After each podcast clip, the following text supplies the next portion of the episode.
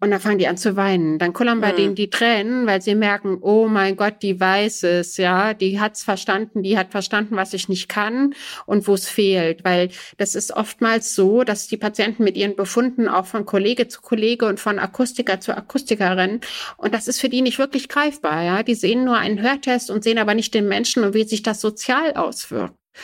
Und ich glaube, das ist das, was viele, viele Patienten zu mir führt und dann auch sehr glücklich macht. Die Boss. Macht ist weiblich. Guten Tag, mein Name ist Simone Menne. Ich bin die Gastgeberin vom Stern-Podcast Die Boss. Und heute spreche ich mit Dr. Veronika Wolter. Sie ist Chefärztin in einer Hörklinik. Sie ist Chirurgin und Fachärztin für Hals-, Nasen- und Ohrenheilkunde. Sie ist verheiratet und hat zwei Kinder. Das alleine ist schon eine Leistung. Wir wissen, es gibt nicht viele Chefärztinnen, immer noch nicht. Aber äh, sie hat es gemeistert, obwohl sie mit neun Jahren ertaubt ist. Und ich denke, auch das ist ganz klar, das ist eine zusätzliche Herausforderung, um so einen Karriereweg zu gehen. Und darüber wollen wir heute sprechen. Ich freue mich, dass Sie da sind, Frau Dr. Wolter. Ja, ich freue mich auch. Vielen Dank für die Einladung. Das ist jetzt interessant. Ähm, wenn ich das alles nur gelesen hätte, hätte ich jetzt gesagt, äh, wahrscheinlich wird dieses Gespräch ungewöhnlich. Derzeit habe ich den Eindruck, es ist ganz normal. Sie sitzen mir gegenüber wie jede andere Gesprächspartnerin auch am Bildschirm. Sie haben Ohrhörer auf. Äh, Sie schauen mich an und Sie sprechen ganz normal. Ähm, wie funktioniert das? Ja, da haben Sie tatsächlich recht. Das war sehr, sehr viele Jahre in meinem Leben, wäre so etwas wie diese Podcastaufnahme für mich völlig unmöglich gewesen. Das muss man wirklich ganz klar so sagen. Ähm, also, dass ich jetzt, äh, fangen wir mal vielleicht damit an, dass ich jetzt hier so normal sitze und erstmal normal wieder sprechen kann. Das ähm, war die ersten Lebensjahre bei mir tatsächlich auch so. Das muss man schon dazu sagen. Das ist die Voraussetzung, dass man ab Geburt zumindest mal gehört hat und im Idealfall auch normal sprechen gelernt hat. Ähm, wir sprechen hier in der Medizin von der sogenannten hörbaren Reifung. Ähm, die läuft die ersten acht Lebensjahre ab. Also die sind ganz entscheidend. Ähm, in denen lernt das Kind normal hören und sprechen. Und jetzt hatte ich dann auch ein bisschen Glück im Unglück, weil mir dann erst mit neun Jahren sozusagen die Hirnhautentzündung ja passiert ist. Und diese Hirnhautentzündung hat dann ja die Haarzellen in meinem Innenohr zerstört, zu großen Teilen, so dass ich danach eben mittel- bis hochgradig schwerhörig war und ohne Hörgeräte eben dann gar nichts mehr verstanden habe. Mit Hörgeräten ganz viel Konzentration und Kompensation ging es dann irgendwie.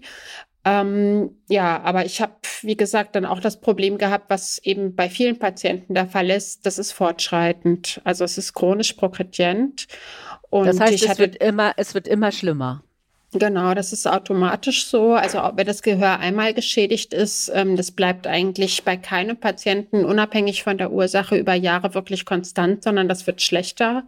Aus diesem Grund empfiehlt man auch ähm, spätestens alle fünf bis sechs Jahre neue Hörgeräte anzupassen. Und ich habe dann auch zusätzlich so Anfang, Mitte des Studiums auch meine Ohren schon mal operieren lassen. Also es gab damals ähm, ja, so eine Weltneuheit, ein implantierbares Hörgerät, voll implantierbar, wo von außen gar nichts mehr sichtbar war. Das hat erst gut funktioniert, hat aber dann im Verlauf äh, ja mit dazu geführt, dass mein Restgehör, was ich hatte, noch mal schlechter wurde, bis ich dann 2009 tatsächlich fast taub war. Und das war die Zeit, als ich dann ja Assistenzärztin war in der großen Uniklinik mit Nachtdiensten, den ganzen Tag Telefonaten, OP, Patientengespräche, also quasi Kommunikation und Hören nonstop. Und da hätte ich sie selbst in dieser Situation mit einem zusätzlichen Mikrofon nur schwer verstanden. Und das wäre mir ganz sicher nicht eingefallen, da einen Podcast, geschweige denn irgendein Gespräch zu führen, was dann aufgezeichnet wird. Also das wäre vollkommen undenkbar gewesen. Und jetzt haben Sie modernere Implantate, äh, die aber dazu führen und was sie dann auch tatsächlich sehr bewusst eingehen mussten, dass sie ganz sicher sind, dass sie nicht mehr hören, weil der ganze Hörapparat eigentlich rausgenommen wird und sie sogenannte Cochlea-Implantate haben, richtig?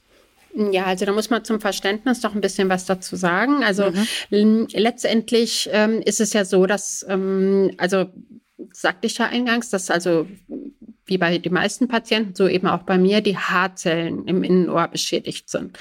Es ist auch heute noch so, dass man versucht, wenn dieser Hörschaden nur gering oder mittelgradig ist, ihn eben dann bestmöglich mit Hörgeräten auszugleichen. Wenn dann so viele Haarzellen geschädigt sind, dass eine Hörgeräteversorgung nicht mehr ausreicht, dann kommt das Cochlea-Implantat zum Zuge. Also das Cochlea-Implantat muss man sich so vorstellen, ähm, das ist ein künstlicher Haarzellersatz. Also dieses Implantat führen Sie in die Hörschnecke des Menschen ein und das übernimmt dann ähm, mit einer unterschiedlichen Anzahl an Elektrodenträgern die Aufgabe dieser Haarzellen. Und das Revolutionäre daran ist, dass man mit diesem Cochlea-Implantat in der Medizin die einzige funktionierende Neuroprothese zur Verfügung hat. Also man schafft im Prinzip durch die Operation ein neues Innenohr. Und sie hören dann über einen, ja, bei den allermeisten Patienten völlig intakten Hörnerven. Und deswegen funktioniert das auch so gut. Also sie bekommen das, statt etwas Defektes auszugleichen, das dann komplett neu.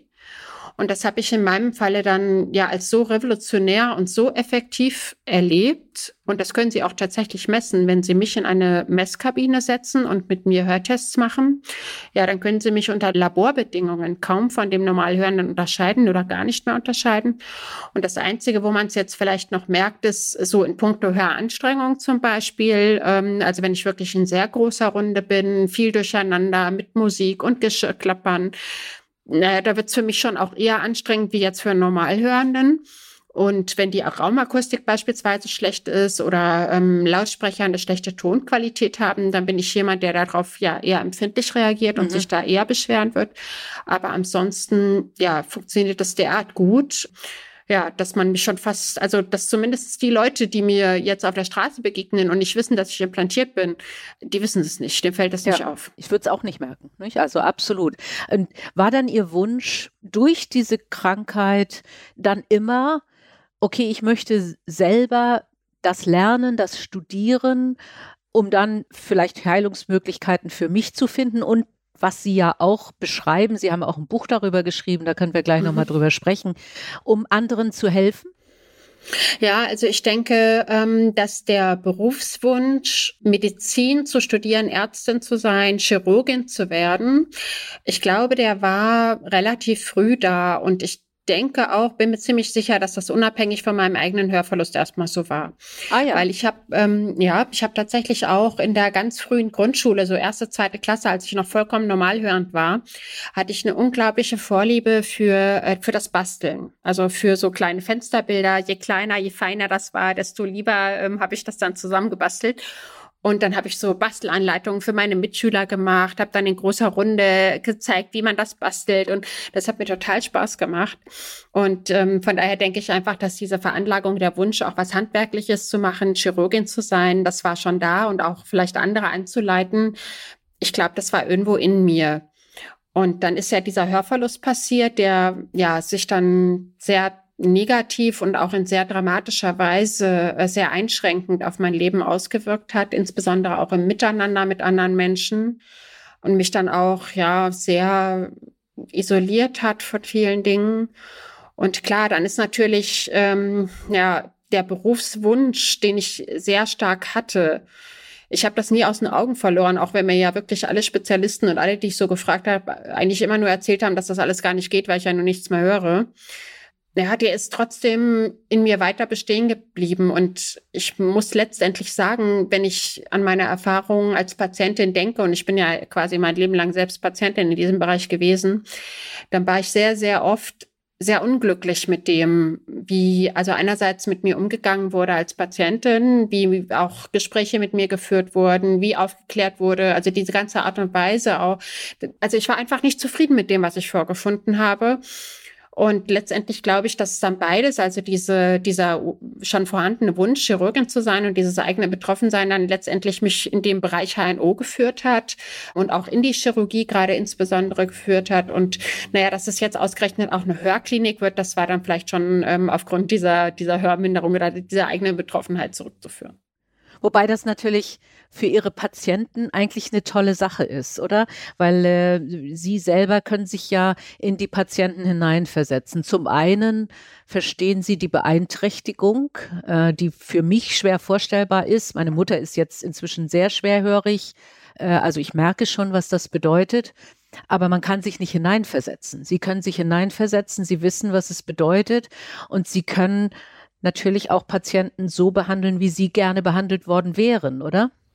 Ja, das hoffe ich zumindest. Also das ist absolut mein Anspruch. Ähm, also ich möchte die Ärztin sein, die ich mein Leben lang gesucht habe und ich möchte vor allen Dingen auch die Klinik aufbauen und leiten, die ich mein Leben lang gesucht habe. Ähm, und das ist eben, also das sind so ein paar Grundprinzipien. Ja, das ist ausgesprochener Respekt meinem Patienten gegenüber. Ähm, ich möchte auf Augenhöhe mit denen sprechen. Ich möchte, dass sie sich absolut respektiert und angenommen fühlen. Und es käme beispielsweise auch für mich niemals in Frage, den Patienten zu ignorieren ignorieren und dann mit den Angehörigen zu sprechen, weil der Patient selber vielleicht so schlecht hört. Mhm. Also das ist etwas, was ich bei ganz, ganz vielen Kollegen auch beobachtet habe. Das ist zu anstrengend. Der Alltag als Chefin oder als Arzt ist viel zu stressig. Man hat keine Zeit. Das muss jetzt zack, zack gehen. Und dann spricht man schnell mit den Angehörigen. Und das kommt für mich überhaupt nicht in Frage. Und das sind all diese Dinge, die, glaube ich, auch meinen Patienten dann auffallen. Ich finde eben immer eine Methode, mit denen zu kommunizieren. Und wenn es Aufschreiben ist, dann ist es halt Aufschreiben. Also das ist, glaube ich, so das eine. Und das andere ist, dass die, ähm, ja, dass sie ja nur mit ihren Tonaudiogramm dann vor mir sitzen, so wie vor jedem anderen Kollegen auch. Und was Sie jetzt beschrieben haben, das ist ja bei meinen ärztlichen Kollegen auch so. Die sehen einen Befund, die sehen eine Hörkurve, die sehen ein Ergebnis im Sprachverstehenstest, aber die wissen halt nicht, was das heißt. Ja, also wie fühlt sich das denn an, wenn ich mit diesen Hörwerten in ein volles Restaurant gehe? Und wen kann ich dann noch verstehen? Wen kann ich nicht verstehen? Kann ich mit sowas telefonieren? Kann ich mit sowas im Einzelgespräch problemlos folgen oder was ist denn da überhaupt die ganze Auswirkung von dem Ganzen? Und was dann auch immer mich immer wieder berührt ist, wenn der Patient vor mir sitzt und ich schaue mir dann diese eine Seite der Untersuchung an und sage da manchmal nur einen Satz, sowas wie, wann waren Sie denn das letzte Mal in einem Restaurant und haben das genossen? Und dann fangen die an zu weinen. Dann kullern bei mhm. denen die Tränen, weil sie merken, oh mein Gott, die weiß es, ja, die hat's verstanden, die hat verstanden, was ich nicht kann und wo es fehlt. Weil das ist oftmals so, dass die Patienten mit ihren Befunden auch von Kollege zu Kollege und von Akustiker zu Akustikerin. Und das ist für die nicht wirklich greifbar, ja. Die sehen nur einen Hörtest und sehen aber nicht den Menschen und wie sich das sozial auswirkt. Und ähm, ich glaube, dass wir da auch im Bereich der HNO-Facharztweiterbildung noch viel tun müssen, viel verändern müssen, weil eben gerade diese psychosozialen Auswirkungen gar nicht erfasst sind. Ja, das ist gar nicht Gegenstand der Ausbildung. Ja. Und ich glaube, das ist das, was, was viele, viele Patienten zu mir führt und dann auch sehr glücklich macht wenn sie auf eine Ärztin treffen, ne, die das eben weiß. Das heißt, die Ausbildung ist eher eine technische. Das heißt, äh, man sieht ein, ein Diagramm, man interpretiert das und äh, sagt, da ist ein technischer Schaden in der und der Form und diesen technischen Schaden behebe ich und man sieht nicht das Thema, was bedeutet das für den Menschen, wo leidet der Mensch. Weil der Punkt Restaurantbesuch den hätte ich auch nie gedacht. Also ich hätte gedacht, na ja, gut, man hört schwer, aber warum geht man denn nicht gerne in ein Restaurant? Nicht? Warum beeinträchtigt ja. einen das? Das kann man sich mhm. wirklich kaum vorstellen. Und ich denke, dieser Aspekt, den kann ich mir wirklich ganz emotional vorstellen, ja. Ja, das ist so. Also über das Hören transportieren wir auch unglaublich viele Emotionen, wissen Sie. Ähm, wenn wir kommunizieren mit anderen Menschen, wir stellen ja die Verbindung überhaupt über Kommunikation zu anderen Menschen her?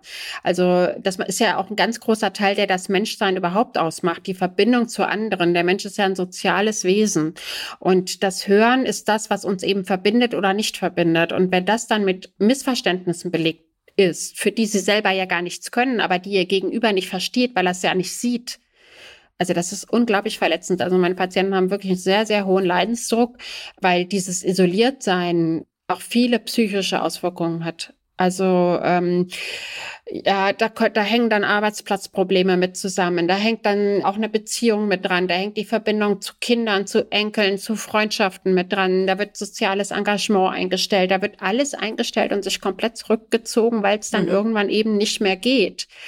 Und ich meine, früher hatten wir ja auch eine Gesellschaft, die, naja, vielleicht mehr aufs Handwerk fixiert war, ja, wo eben viel auch handwerklich gearbeitet und verkauft wurde dann, womit man da vielleicht noch sein Geld verdient hat.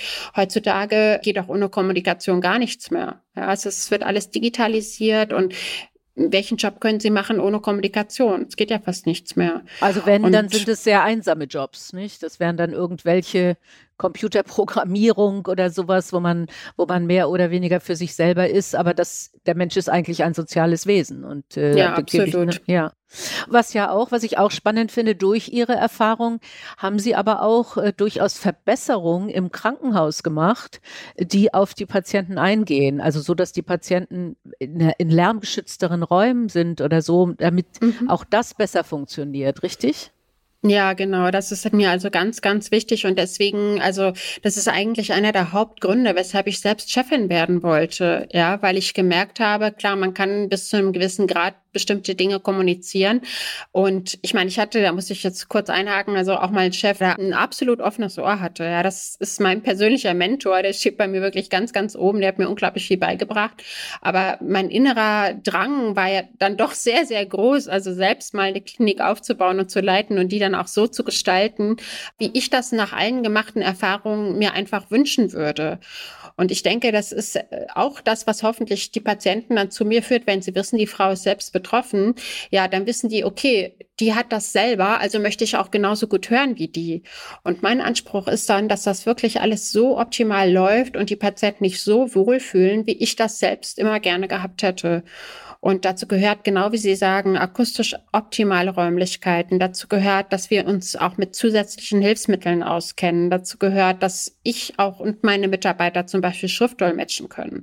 Also, dass wenn der Patient wirklich selber nicht hört, dann können Sie, gut, da gibt es auch Spracherkennungsprogramme inzwischen, da müssen Sie nicht mehr alles selber eintippen.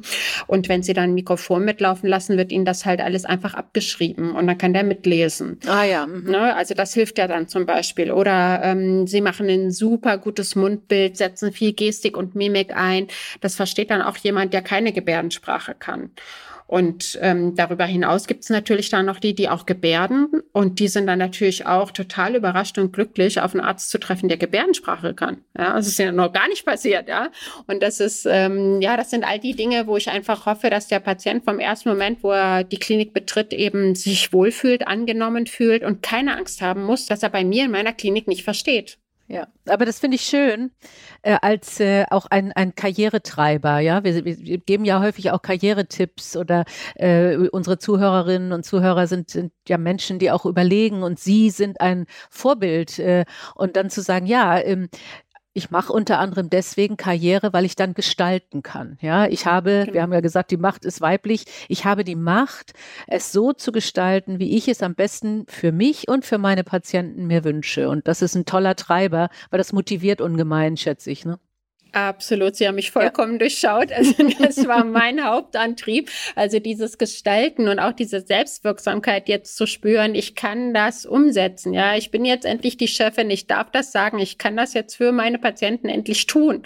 Also das ist tatsächlich der Hauptgrund für mich gewesen, Chefin werden zu wollen. Und das ist wirklich etwas, was mich auch unglaublich glücklich macht, wenn das funktioniert.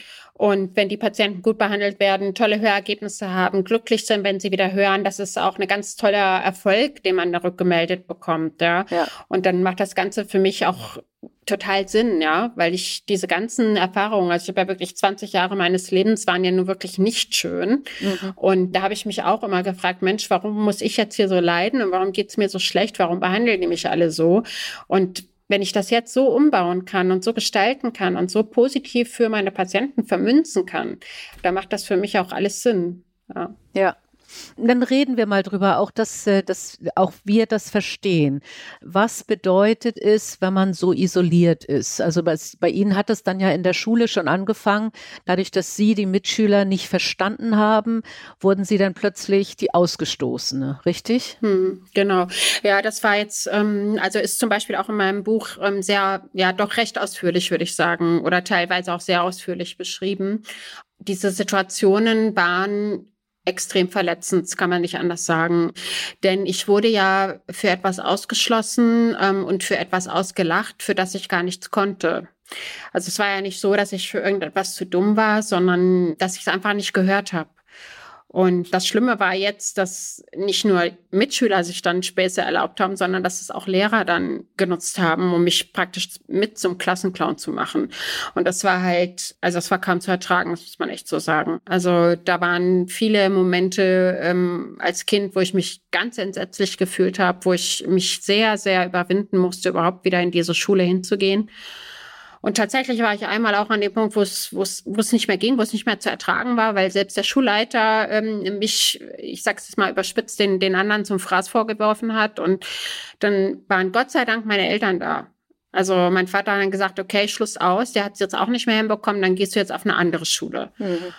Und ähm, so kam das dann, dass ich eben sechs Wochen vor Ende der zehnten Klasse, wo sowieso der Schulwechsel angestanden hätte, dann eben gegangen bin, weil es einfach keinen Tag länger mehr ging. Und ja, das waren schon sehr, sehr prägende Ereignisse, muss man wirklich sagen. Also die Isolation, das Ausschließen und das Mobben einer Person, das ist schon wirklich richtig, richtig schlimm. Und das Schlimme ist ja auch, was häufig passiert, das Nicht-Hören führt dazu, dass es als fehlende Intelligenz interpretiert wird. Und deswegen viele Kinder, die nicht so gut hören, äh, auf einer Schule landen, die eher geistig Behinderte äh, betreut mhm. und nicht so sehr Hörgeschädigte im Zweifelsfall. Richtig, nicht? genau.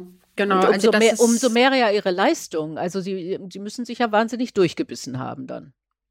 Ja, also für, für mich persönlich war das wirklich ein, ein, ein sehr, sehr harter Weg, das kann man nicht anders sagen. Und aber ja, um es auch nochmal äh, zu diesem Punkt hinzubringen, also das ist auch mit einer der Hauptgründe für das Buch gewesen, dass ich mir gedacht habe, ich muss es irgendwie hinbekommen, dass mal also an, an, an die breitere Masse ranzubringen, dass man mal versteht, also auch wie weit verbreitet äh, Schwerhörigkeit ist. Also wir haben in Deutschland 15,8 Millionen Menschen, die nicht normal hören. Ja, das, das ist unfassbar viel, wenn man sich jetzt äh, das misst anhand von 80 Millionen Einwohnern, ja.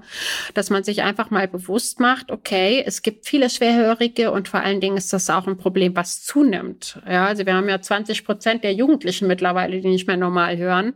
Und ähm, durch die ganzen AirPods, Kopfhörer, Lautstärke, Lautstärke, Lautstärke, produzieren wir leider doch eine relativ große Menge an, an schwerhörigen Menschen. Und ähm, also sich da einfach bewusst zu werden, einmal, wie viele Menschen betroffen sind, wie viele es gibt, die mit diesem Problem zu kämpfen haben. Und dann aber auch klar zu machen, dass das eben nicht an der Intelligenz liegt, sondern was genau das eigentlich bedeutet, wo da der Fehler liegt und wie sich das dann so im, im wahren Leben einfach auswirkt. Das war auch, auch mit einer der Gründe, das mal in dem Buch ausführlicher zu beschreiben und dann auch das Verständnis bei den Menschen einfach da für dieses ganze Thema mal zu wecken. Ja. Ähm, wir kommen vielleicht gleich nochmal auf das Thema der Jugendlichen weil das ist ja auch ein wichtiger Punkt, wie gehen wir dann als Gesellschaft damit um, nicht? Also das ist, äh, mhm. würden Sie sagen, sie hat ihr Ehrgeiz äh, oder, oder einfach der, ich, ich lasse mir das nicht gefallen, was hat sie da weitergetrieben? Mhm. Ja, das muss man ganz klar sagen. Also ich hatte einen inneren Widerstand, einen inneren, das kann nicht sein, dass diese Menschen Recht haben. Das war eine, ich weiß nicht, wo es herkam, es war eine unglaubliche Renitenz. Also ich habe es einfach nicht eingesehen, dass Menschen, die so gemein zu mir sind, dann Recht behalten sollen. Und wenn ich dann wieder zu Hause saß und isoliert und einsam und wirklich totunglücklich war, habe ich mir gedacht, also das hast du doch bis jetzt nicht alles geschafft, damit jetzt wieder jemand kommt und dir alles platt macht. Und klar, da war auch dann irgendwann so ein richtiger Kampfgeist, muss man ganz ehrlich so sagen. Also diesen Widerstand und dieses unbedingte Wollen, ich will mir das so nicht gefallen lassen, das darf so nicht bleiben. Ja. Mhm. Ja. Auch äh, ihre Zeit als Assistenzärztin war ja dementsprechend schwierig. Also wir lesen alle, wie schwierig der Job von einem Assistenzarzt, einer Assistenzärztin sowieso schon ist. Hm. Äh, aber das war gerade eine Phase, wo sie, wie Sie haben es eben schon beschrieben, ganz besonders die Schwerhörigkeit sich dann so weit entwickelt hatte, dass es besonders schwierig war. Und jetzt haben wir schon das Thema, es gibt wenig Frauen als Ärztin, hm. als Chefärztin, als Chirurgin. Sie haben zusätzlich noch zwei Kinder. Wie managen ja. Sie das? Das ist eine verdammt gute Frage. ja, das ist, es ist wirklich eine Riesenherausforderung. Also klar, ich meine, mit der Behinderung muss man ja nur sagen, dass es mit den Implantaten sehr, sehr gut behandelt. Ja, ähm, also ich komme da wirklich super mit zurecht. Und das Schöne ist auch, wenn ich die mal ablege, und das weiß ich unglaublich zu schätzen, habe ich absolute Ruhe. Also das, das ist ja, das ist echt ein wahnsinnige, ja, wahnsinnige, ja. ich sag manchmal sogar Superpower, ja, weil wenn ich irgendwie total gestresst aus dem OP komme, weil die OP jetzt super anstrengend war und das muss nicht so unbedingt was mit dem Hören zu tun haben, sondern man ist einfach total überanstrengend und man braucht jetzt sofort mal eine Pause, dann gehe ich in mein Büro, ja, schließe das hier ab und mache meine Ohren komplett aus und dann dringt wirklich gar nichts von außen mehr an sie ran und das empfinde ich als tiefen Entspannung auf Knopfdruck. Muss ja. man echt so sagen. Also das ist wirklich, das ist mir ganz, ganz wichtig. Da sammle ich, glaube ich, ganz viel Kraft in so wenigen Momenten. Und ähm, auf der anderen Seite, ja, also mit den Kindern, ich, das ist wirklich mein größter Schatz. Ich liebe meine Kinder über alles, aber das ist echt eine Riesenherausforderung, das muss man sagen. Also da immer beidem gerecht zu werden, dem, dem Job der Klinik. Also ich muss mich ja wirklich um die ganze Klinik kümmern und möchte, dass das gut funktioniert und läuft. Und gleichzeitig, ähm, ja, möchte ich auch, dass meine Kinder glücklich sind und möchte Zeit mit denen verbringen. Und ähm, da muss ich echt meinen Mann loben, meine Mutter loben, die mich da unterstützen. Also ich glaube, ohne Unterstützung schaffen wir das nicht. Da muss man auch bereit sein, ja, zu delegieren, wenn ich das jetzt mal so äh, fachlich ausdrücken darf da muss man auch akzeptieren, dass jetzt eben jemand anders das Kind in den Kindergarten bringt oder abholt und man jetzt nicht derjenige ist. Aber ich versuche da mit, mit relativ viel Disziplin dran zu gehen, dass ich mir ganz bewusst auch gerade am Wochenende ganz aktiv Zeit für meine Kinder nehme. Und dann darf mich auch niemand stören. Dann mache ich auch mein Handy aus. Dann sind jetzt nur mhm. die Kinder dran, dass sie auch wirklich wissen, okay, jetzt gehört die Mama mir und jetzt ist sie auch voll und ganz für mich da. Weil ich glaube, wenn man dann auch zu Hause ständig mit dem Kopf woanders ist, ich glaube, das merken die und das wäre den Kindern gegenüber, glaube ich, sehr unfair. Ja, wobei ich denke, also ich habe leider keine Kinder, aber meine Mutter war immer berufstätig und wir haben auch ja schon Gespräche geführt äh, mit anderen berufstätigen Frauen. Man fühlt sich hin und her gerissen, aber die Kinder, glaube ich, merken sehr genau, dass äh, ihre Mutter sehr zufrieden ist weil sie einen tollen Job hat, in dem sie Erfüllung findet und mhm. dann Quality-Zeit hat, nicht? Also die Zeit, die ja. man miteinander verbringt, das ist dann eine sehr gute Zeit, weil man kennt ja auch das Gegenteil von Müttern, äh, die ihre Kinder äh, irgendwo abstellen, vor den Fernseher setzen, ein iPad in die Hand drücken äh, und, und selber irgendwas anderes machen. Und da hat das Kind dann auch nichts davon, selbst wenn die Mutter physisch anwesend ist. Ja, absolut. Also dem würde ich total zustimmen. Also es ist ähm, eine unfassbare Freude, wenn ich meine Kinder dann endlich wieder im Arm habe, ja. Gerade wenn ich dann viel Stress hatte auch oder die OP schwierig war und ich sehr viele Patienten hatte oder schwierige Gespräche ähm, mit irgendwem, ja, Konflikte muss ich ja auch lösen hier in der Klinik. Und dann bin ich manchmal, also ich bin dann so froh, endlich meine Kinder zu sehen. Und ich denke, wenn die dann merken, boah, da kommt jetzt so eine richtig glückliche Mama, die sich unglaublich freut, mich jetzt zu sehen, ähm, das hätte ich so nicht, wenn ich den Job nicht hätte. Ja, dann hätte ich den ganzen Tag meine Kinder um mich oder ähm, ja, würde zu Hause warten auf irgendwas. Und nee, also ehrlich, für mich wäre das nichts. Also ich brauche dieses Gefühl, hier was gestalten zu können. Und ähm, ich denke, dass meine Kinder davon aber auch profitieren. Die wissen auch, dass ich Ärztin bin, ja, und dass ich da Leute am Ohr operiere, zum Beispiel. Und das empfinden meine Kinder, obwohl sie ja noch recht klein sind, verstehen die das, weil sie an mir ja das praktische Beispiel haben. Die wissen ja, wenn ich meine Ohren aus habe, oh, jetzt ist die Mama nicht mehr erreichbar für uns. Ja, ja jetzt müssen mhm. wir die anschauen, jetzt müssen wir hier wieder irgendwelche Gebärden einsetzen, damit wir äh, mit der Mama überhaupt kommunizieren können. Und die verstehen sehr wohl, dass ich hier Ärztin bin, um anderen Menschen, die nicht hören, zu helfen. Und wenn ich da meine Implantate anhab und die merken, oh, jetzt ist die Mama wieder voll für uns da und wir können wieder alles machen mit der Mama, dann begreifen die sehr wohl, was das bedeutet. Und ähm, ich empfinde das als sehr ja, sinnstiftend und auch schön für meine Kinder, dass sie wissen, ich mache da einfach was Sinnvolles. Ja, absolut. Äh, apropos Gebärden. Sie haben recht spät Gebärdensprache gelernt, richtig? War das, weil ja. Sie einfach gesagt haben, nee, ich akzeptiere jetzt nicht, dass ich taub bin? Äh, weil es gibt ja auch taube Menschen, die sagen, ich möchte gar nicht hm. reden ja, lernen oder sowas. Ich, das, äh, wo es ja. ja. durchaus auch Fälle gab, äh, wo die auch gesagt haben, auch mein Kind soll in einer äh, Umgebung der Taubstummen groß werden, weil das eine andere Kultur ist. Bei Ihnen war es eher umgedreht, richtig? Richtig, ganz genau. Da sprechen Sie jetzt einen ganz brisanten und auch interessanten Punkt an, wie ich finde. Denn also über eins muss man sich immer im Klaren sein. Ähm, also ich denke, das sollte grundsätzlich so sein, dass man keinen Patienten zu einer Therapie zwingen kann. Mhm. Zusätzlich ist es aber so, dass ich meine Patienten so behandle und ihnen sagen, es ist ein Angebot. Ja, ich kann ihnen helfen, gutmöglich, bestmöglich hören zu werden.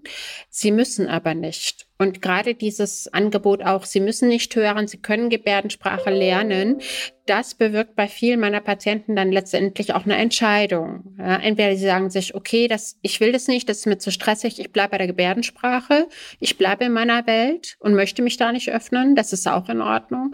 Oder sie sagen halt, um Gottes Willen, das kommt für mich nicht in Frage. Und das ist dann auch der entscheidende Schritt, die Angst vor diesem Implantat zu verlieren und der Sache zu vertrauen. Mhm. Ähm, es gab in dem Zusammenhang übrigens mal ein ganz äh, ja, bekannten Fall. Und zwar ist da in, ich meine, es war Braunschweig, ein Kind, ähm, naja, das sollte fast äh, zwangsimplantiert, ist immer so ein bisschen böse, ne, der Begriff, aber da hat zumindestens der dortige Chefarzt das Jugendamt eingeschaltet, weil die Eltern waren beide gehörlos und die wollten nicht, dass das Kind implantiert wird. Ja, aha. Die wollten nämlich genau das, was Sie eben beschrieben haben. Die wollten, dass das Kind in der gehörlosen Kultur aufwächst und bleibt und diese eben auch nicht verlässt. Ja.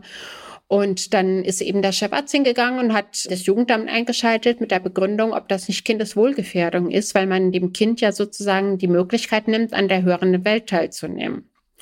Und dann gab's äh, ja eben auch eine Verfilmung, also das war ein, ein Abendfilm, der lief dann im ZDF irgendwann 20.15 Uhr. Ich glaube, der hieß Du sollst hören oder Du musst hören, irgendwie sowas. Und das ist auch ein Fall, der mir persönlich sehr nahe gegangen ist, wo ich mich auch oft gefragt habe, wie ich ähm, entschieden hätte. Und grundsätzlich muss man sagen, also ich hätte unbedingt das Gespräch mit den Eltern gesucht, immer wieder, immer wieder. Aber wenn die Eltern das nicht wollen, also ich bin absolut dagegen, dann irgendwas weiter einzuleiten, weil sie brauchen, wenn sie implantieren, hinterher braucht das Kind ja Therapie. Das funktioniert ja nicht einfach so. Das muss ja eingestellt werden, Logopädie, Sprachtraining und so weiter. Das ist ja schon mit auch viel Aufwand verbunden. Wenn sie dann die Unterstützung der Eltern nicht haben, haben sie keine Chance. Und also man kann wirklich immer nur versuchen, das Verständnis der Eltern zu bekommen. Und ich denke, meine Argumentation wäre gewesen, den Eltern vorzuschlagen, dass das Kind ja zweisprachig aufwachsen kann. Mhm. Also man kann ja da auch Regeln aufstellen und sagen, du Kind, wenn du nach Hause kommst, leg dein Implantat ab. Hier zu Hause wird nur gebärdet, hier bist du unser Kind. Und wenn das Kind dann eben nach draußen geht, in die Schule, in die hörende Welt, dann setzt es sein Implantat auf. Also man bleibt ja gehörlos. Auch ich bleibe eine Gehörlose. Ja, mhm. also das, das ist ja nicht weg, wenn man sich implantieren lässt. Man bekommt ja nur eine weitere Möglichkeit im Prinzip an der höheren Welt teilzunehmen. Und das hätte ich einfach den Eltern wirklich bis in letzte Konsequenz zu bedenken gegeben, weil man muss ja auch wissen, wir haben das neugeborenen Hörscreening flächendeckend, jetzt schon seit vielen, vielen Jahren. Ah ja, das heißt, jedes Neugeborene wird darauf untersucht. Das Richtig, wusste ich nicht. Automatisch. Ja. Jedes Kind, was in Deutschland äh, geboren wird, kriegt neugeborenen Hörscreening. Das wird bei den U-Untersuchungen beim Kinderarzt dann nochmal wiederholt und das wird beim, ja, bei der Schuleingangsuntersuchung dann nochmal wiederholt. Also sie finden die Kinder, wenn die nicht hören. Und ähm, man muss ja auch sagen, also über 90 Prozent der Eltern, die ein taubes Kind bekommen, die sind ja hörend und die lassen mhm. das auch implantieren. Und die Gehörlosen, die dann eben ja ein taubes Baby bekommen, die wissen das auch von Anfang an. Und aber auch von denen schätzen wir, dass ungefähr die Hälfte das Kind versorgen lässt. Und wenn man das jetzt weiß und sich dann ausrechnet, okay, in 20, 30, 40 Jahren, wenn wir das so konsequent vers versorgen, dann wird es kaum, kaum noch rein Gebärdende geben. Ich glaube zwar nicht, dass die ähm, Gehörlosenkultur sich auflöst, aber es wird doch sehr, sehr reduziert werden. Ich glaube, dass dieser Kreis doch deutlich kleiner werden wird und sich in dem Sinne erweitert, ja, dass man einfach zweisprachig ist. Ja, und das heißt, glaube, man kann, man kann schon kleine Kinder mit diesen Implantaten versorgen. Absolut, okay. ja. Was in dem Zusammenhang auch interessant ist, die Cochlea, also das, das Innenohr, was wir implantieren, ähm, das ist im Mutterleib um die achte, zwölfte Woche rum ausgereift. Also das wächst dann nicht mehr weiter, lebenslang nicht. Das heißt, wenn das Kind auf die Welt kommt, das bekommt exakt das gleiche Implantat, was wir bei Erwachsenen verwenden. Und sie können ein Kind, wenn es geboren wurde, ja quasi ab dem, gut, man muss es diagnostizieren, man muss ganz sicher sein, dass auch Hörgeräte nicht nutzen, aber man kann die so um den sechsten Lebensmonat rum, kann man die implantieren. Und die allerbesten Hörergebnisse und wirklich keine Nachteile haben sie dann für das Kind, wenn sie es so zwischen dem sechsten, zwölften Lebensmonat versorgen. Und dann, ähm, ja, kann das, also das wird, das wird so hören wie ich. Und das Wichtige ist, es kann dann ja auch sprechen, weil es sprechen lernen richtig, kann. Richtig, ja. ganz genau, ganz ja. entscheidend. Das lernt dann richtig sprechen. Und wenn sie es nicht machen und das Kind bleibt komplett taub, also sie können zwar mit Lippen absehen und fühlen und so versuchen, die Sprache irgendwie aufzubauen, aber das ist natürlich extrem schwierig. Mhm. Also das Kind wird dann einfach anders sprechen und ist im Leben dann eben darauf angewiesen, auch immer einen Gebärdendolmetscher dabei zu haben. Mhm. Mhm. Dann kommen wir auf die Kinder, die jetzt vielleicht aufgrund von Kopfhörern und lauter Musik nicht mehr hören. Äh, Sie haben ja. vorhin ja beeindruckende oder erschreckende Zahlen genannt. Wie kann man denn damit umgehen? Wie, wie kann man da irgendwas vorab kann man Eltern schulen? Äh, kann man Ratschläge geben? Äh, wie, oder wenn es dann passiert ist, was, was macht man mit diesen Jugendlichen? Ja, das war auch mit, mit einer der Gründe für mein Buch. Also auch da habe ich ja ähm, ein, das in ein, zwei Kapiteln auch aufgegriffen. Ähm, ich, ich möchte aufmerksam darauf machen, weil wir sind uns dessen nicht bewusst. Also ich denke, der erste Schritt wäre, das wirklich mal klar zu machen, weil, also ich bin mir hundertprozentig sicher, diese, die Leute wissen nicht, was sie da tun und wie auch Hörverluste entstehen, ja, wenn sie, und das ist das Problem gerade bei den Jugendlichen, diese AirPods, also diese weißen mhm. Stifte, die man da im, im Ohr sieht, wenn Sie die na, sagen wir mal, täglich über mehrere Stunden verwenden und dann auch draußen rum, wenn sie laufen bei Umgebungsgeräuschen, dann tendieren sie grundsätzlich dazu, das auch etwas zu laut zu machen. Und gerade diese dauerhafte, ja, leichte Überbeschallung führt zu einem wirklichen Abnutzen dieser Haarzellen in der Schnecke und die geht dann kaputt. Und was sie nicht wissen, die Leute, ist, wenn die kaputt sind, die stehen nicht mehr auf. Also diese Haarzellen, die, die knicken nicht um nach. und bleiben liegen. Hm. Nee, die wachsen nicht nach. Also wir haben zwar ein paar Vögelarten gefunden, bei denen die tatsächlich dann nachwachsen nach einem Knalltrauma, aber bei Menschen ist es absolut unmöglich. Also ähm, klar, es wird auch an Gentherapien und an Stammzelltherapien geforscht, dass man da vielleicht dann doch irgendwie wieder ein Wachstum generieren kann. Aber das ist absolut unmöglich bis zum heutigen Zeitpunkt. Also wir können es künstlich ersetzen mit einem Cochlea-Implantat, aber eben auch nur dann, wenn eben Hörgeräte nicht mehr helfen. Und man muss einfach wissen, man führt sich da einen Nervenschaden herbei, den sie zwar, ja, kompensieren können mit einem Hörgerät, aber der dann eben nicht mehr weggeht. Ja, das ist, und, und was machen Ihre Kinder? Die kriegen keine Kopfhörer. Okay.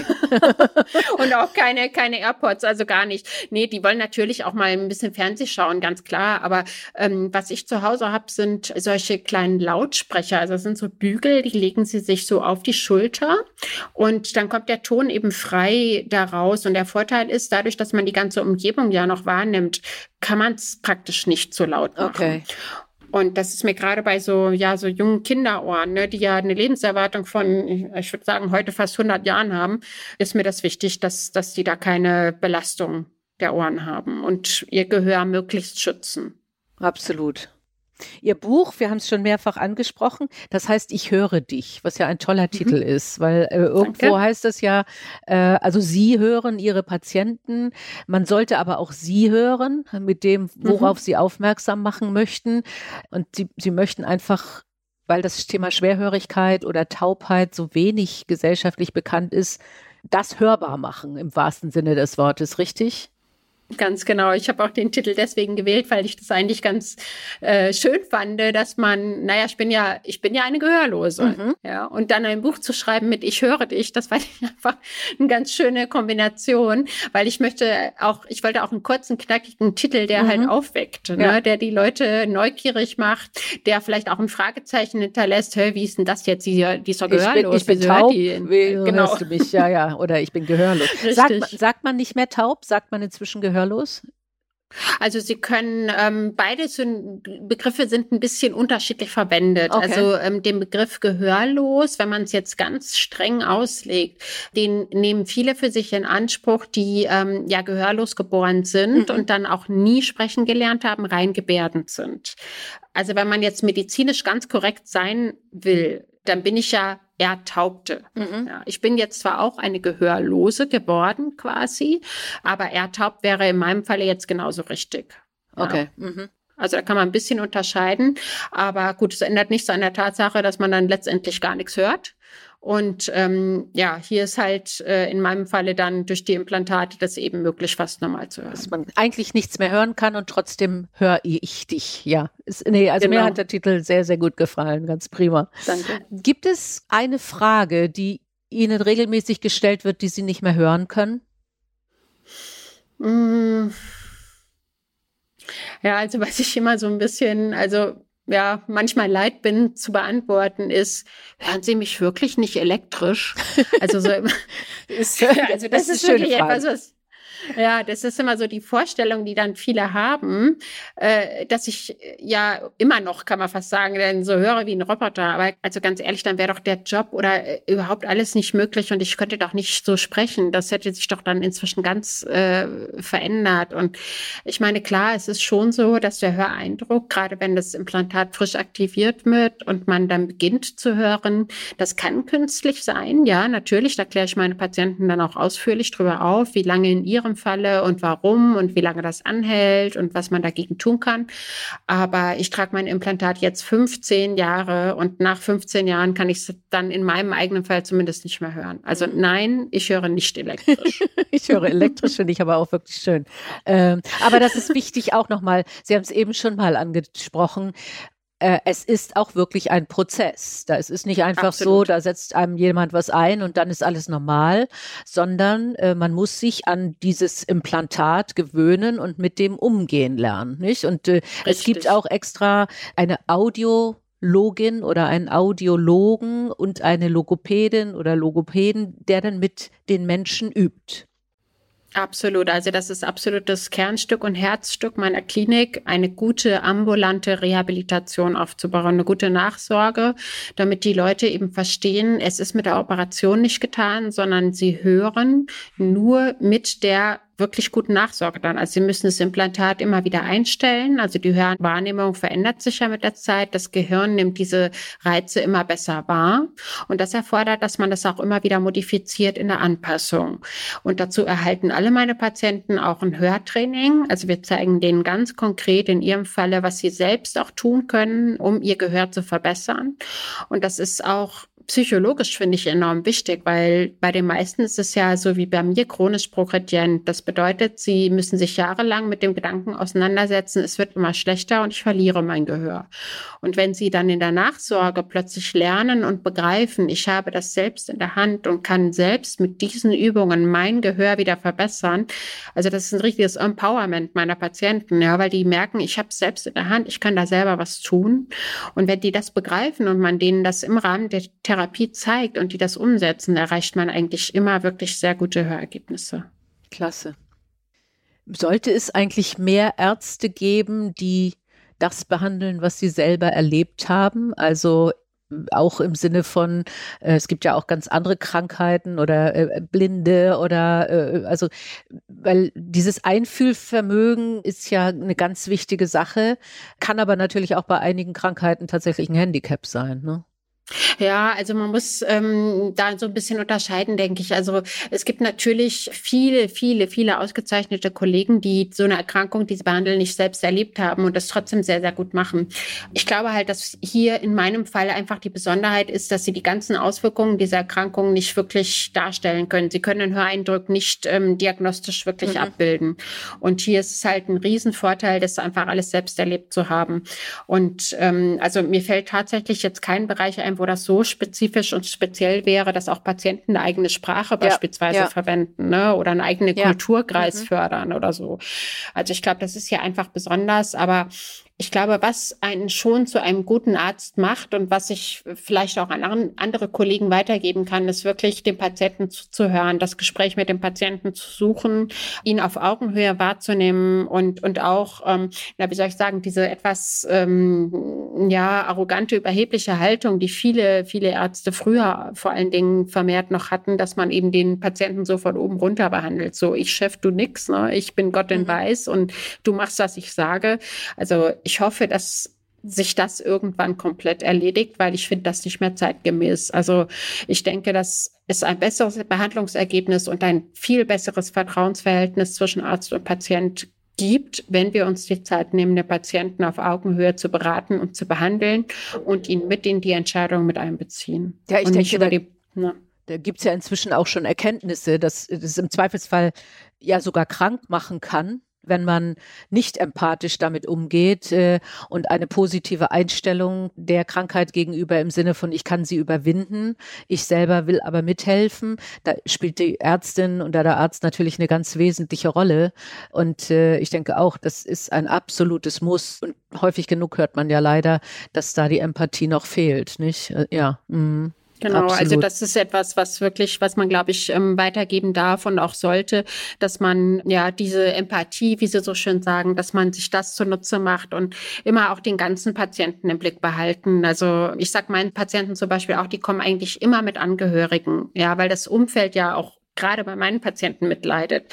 Und ich sage denen auch immer, also das Implantat bekommen nicht nur sie, das kriegt die ganze Familie, das kriegt die Partnerschaft, das kriegen auch die Enkel, weil es ist ja nicht nur man selber, der dann wieder hört, sondern die anderen können ihr gegenüber ja dann auch wieder erreichen. Ja, Oma ist ja dann wieder ansprechbar und versteht die Enkel oder mein Partner kann mir auch wieder was ins Ohr flüstern. So, ne? ja. also das ist ja für den anderen dann eigentlich genauso wichtig und ähm, ja, da auch immer gucken, was das auswirkt, wenn ich den Patienten behandle. Ne?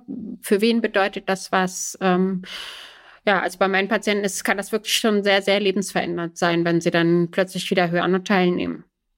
Ich finde Ihre Beispiele herrlich, weil das sind wirklich Beispiele, die normalen Menschen gar nicht so klar ist, ja, dass der Partner einem etwas ins Ohr flüstern kann. Das ist ja wirklich ein Aspekt, der total fehlt sonst nicht. Oder äh, Oma kann wieder hören. Das heißt, es gibt auch eigentlich keine Altersgrenze. Nein, also da hat man auch lange überlegt, ob man beispielsweise auch in die Leitlinie eine Altersgrenze fest verankert. Und also ich bin auch absolut dagegen. Also aller Erfahrung nach, die ich gemacht habe, profitieren gerade ältere Menschen enorm davon, wenn sie wieder hören. Also ich habe damals in meinem, ja, also mit meinem Mentor gemeinsam war das im Mater Maria Krankenhaus, haben wir eine Studie gemacht mit Patienten, die über 65 Jahre alt sind und eben hochgradig hörgeschädigt sind. Und was wir festgestellt haben, ist, dass die kognitiv, also fast alle auch stark beeinträchtigt sind. Ja, also die bauen da sind ab. eben Richtig. Also das sind die Fähigkeiten wie Kopfrechnen, ähm, so die Feinmotorik, die Merkfähigkeit, die Orientierungsfähigkeit und all diese Sachen lassen mit dem Gehör gemeinsam nach, weil es eben miteinander fest ver verbunden ist, im Gehirn fest vernetzt ist. Da gibt es auch Statistiken dazu. Wenn Sie einen hochgradigen Hörverlust im Alter unversorgt lassen, haben Sie ein fünfmal höheres Risiko für eine Demenz. Und ähm, ja, also wenn ich das meinen Patienten erkläre, also dement will dann doch keiner werden. Nee, nee. Das ist ein richtiges, also nicht nur ein Hörtraining, was sie dann nach der OP bekommen, sondern es ist ein richtiges Gehirntraining, weil die Studie war ja nicht nur, um zu erfassen, wie wirkt sich das aus, sondern auch, was verbessert sich, wenn wir die implantieren. Und das war völlig unabhängig vom Alter, haben wir dann im Verlauf gesehen, dass nicht nur die Hörwerte besser wurden, sondern die konnten plötzlich auch wieder Kopf rechnen. Die haben mir plötzlich wieder eine Uhr mit Zeigern und Zahlen richtig aufgemalt. Und zwar ohne, dass wir das mit denen trainiert haben. Also das war schon echt richtig beeindruckend. Aber das finde ich aber auch eine ganz wichtige Information. Weil, also mhm. das war mir so auch nicht klar. Äh, wie gesagt, ich habe das persönliche Beispiel, dass äh, meine Mutter schwer hört, äh, aber inzwischen auch dement ist. Äh, und im Zweifelsfall mhm, hängt ja, es zusammen. Ja. ja. Sehen ja. Sie, sehen Sie, ja. Also Sie können Ihre Mutter gerne mal in meine Klinik bringen. Ich schaue mir das gerne mal an. Sie sind in München, richtig? Ja, das ist, ja. glaube ich, ein bisschen weit, gell? Na, also das ist es wert. Also schauen wir mal.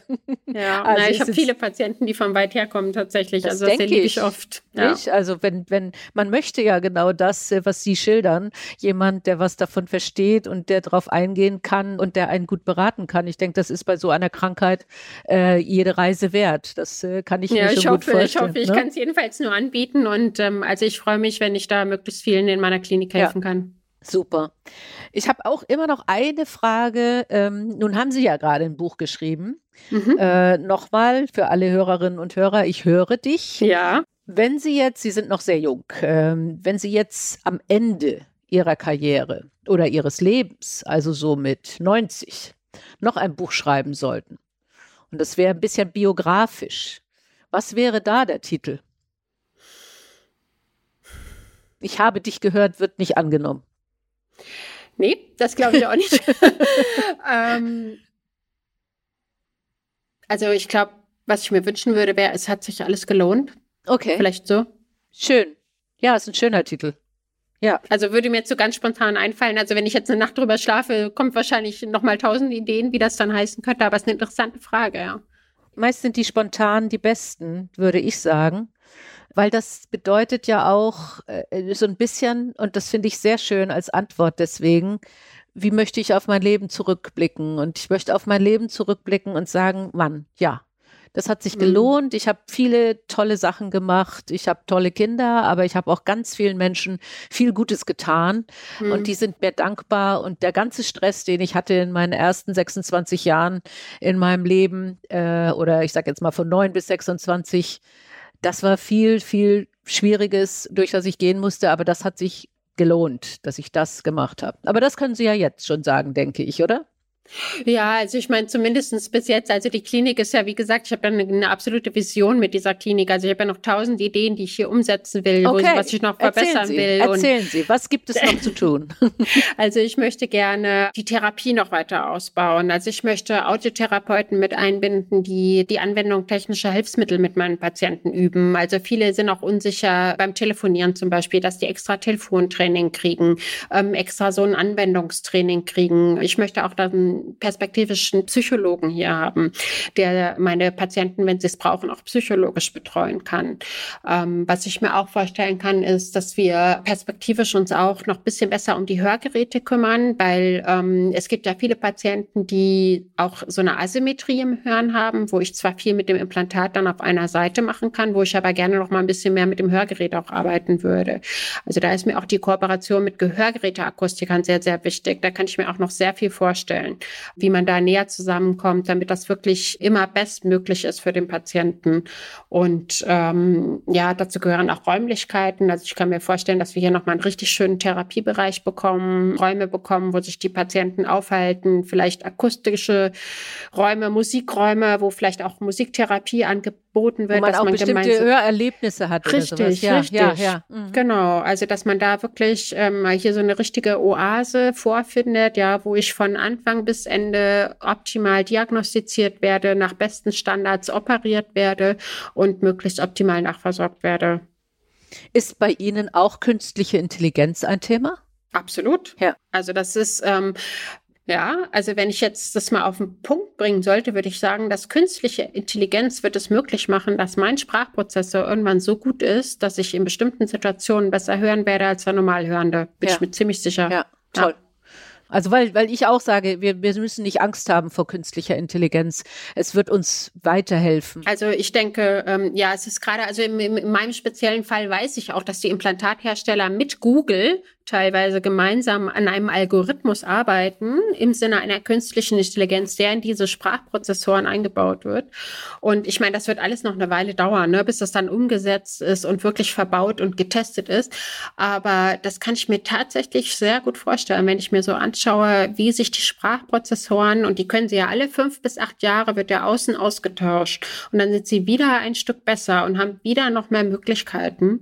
Und wenn das, also wenn wir es wirklich schaffen, da eine äh, künstliche Intelligenz zu implementieren, die die Situationen erkennt und das so rausrechnet, was ich wirklich hören möchte. Ich glaube, das könnte tatsächlich dann auch überlegen sein, ja. Cool. Das heißt, bei mir wird es immer schlechter und bei Ihnen wird es immer besser. ja, wenn's wenn es nicht schle zu schlecht ist, kommt, wenn Sie nichts tun, ja, oder Sie kommen dann einfach irgendwann in meine Klinik. Ja, ja, also, also mit meiner Mutter wahrscheinlich nicht mehr, aber ich komme gerne ja. dann mal vorbei, wenn ich Sorgen habe. ganz, ganz okay. herzlichen Dank. Herzlichen Dank mhm. für Ihre Zeit und für Ihr Gespräch. Es war super informativ, aber auch super motivierend, äh, wie Sie sehr das umsetzen, was Sie sich da wünschen. Und ich wünsche für all diese Visionen noch ganz viel Erfolg. Ich danke Ihnen für das Gespräch. Es hat mir ganz großen Spaß gemacht. Prima, Dankeschön. Die Boss. Macht ist weiblich.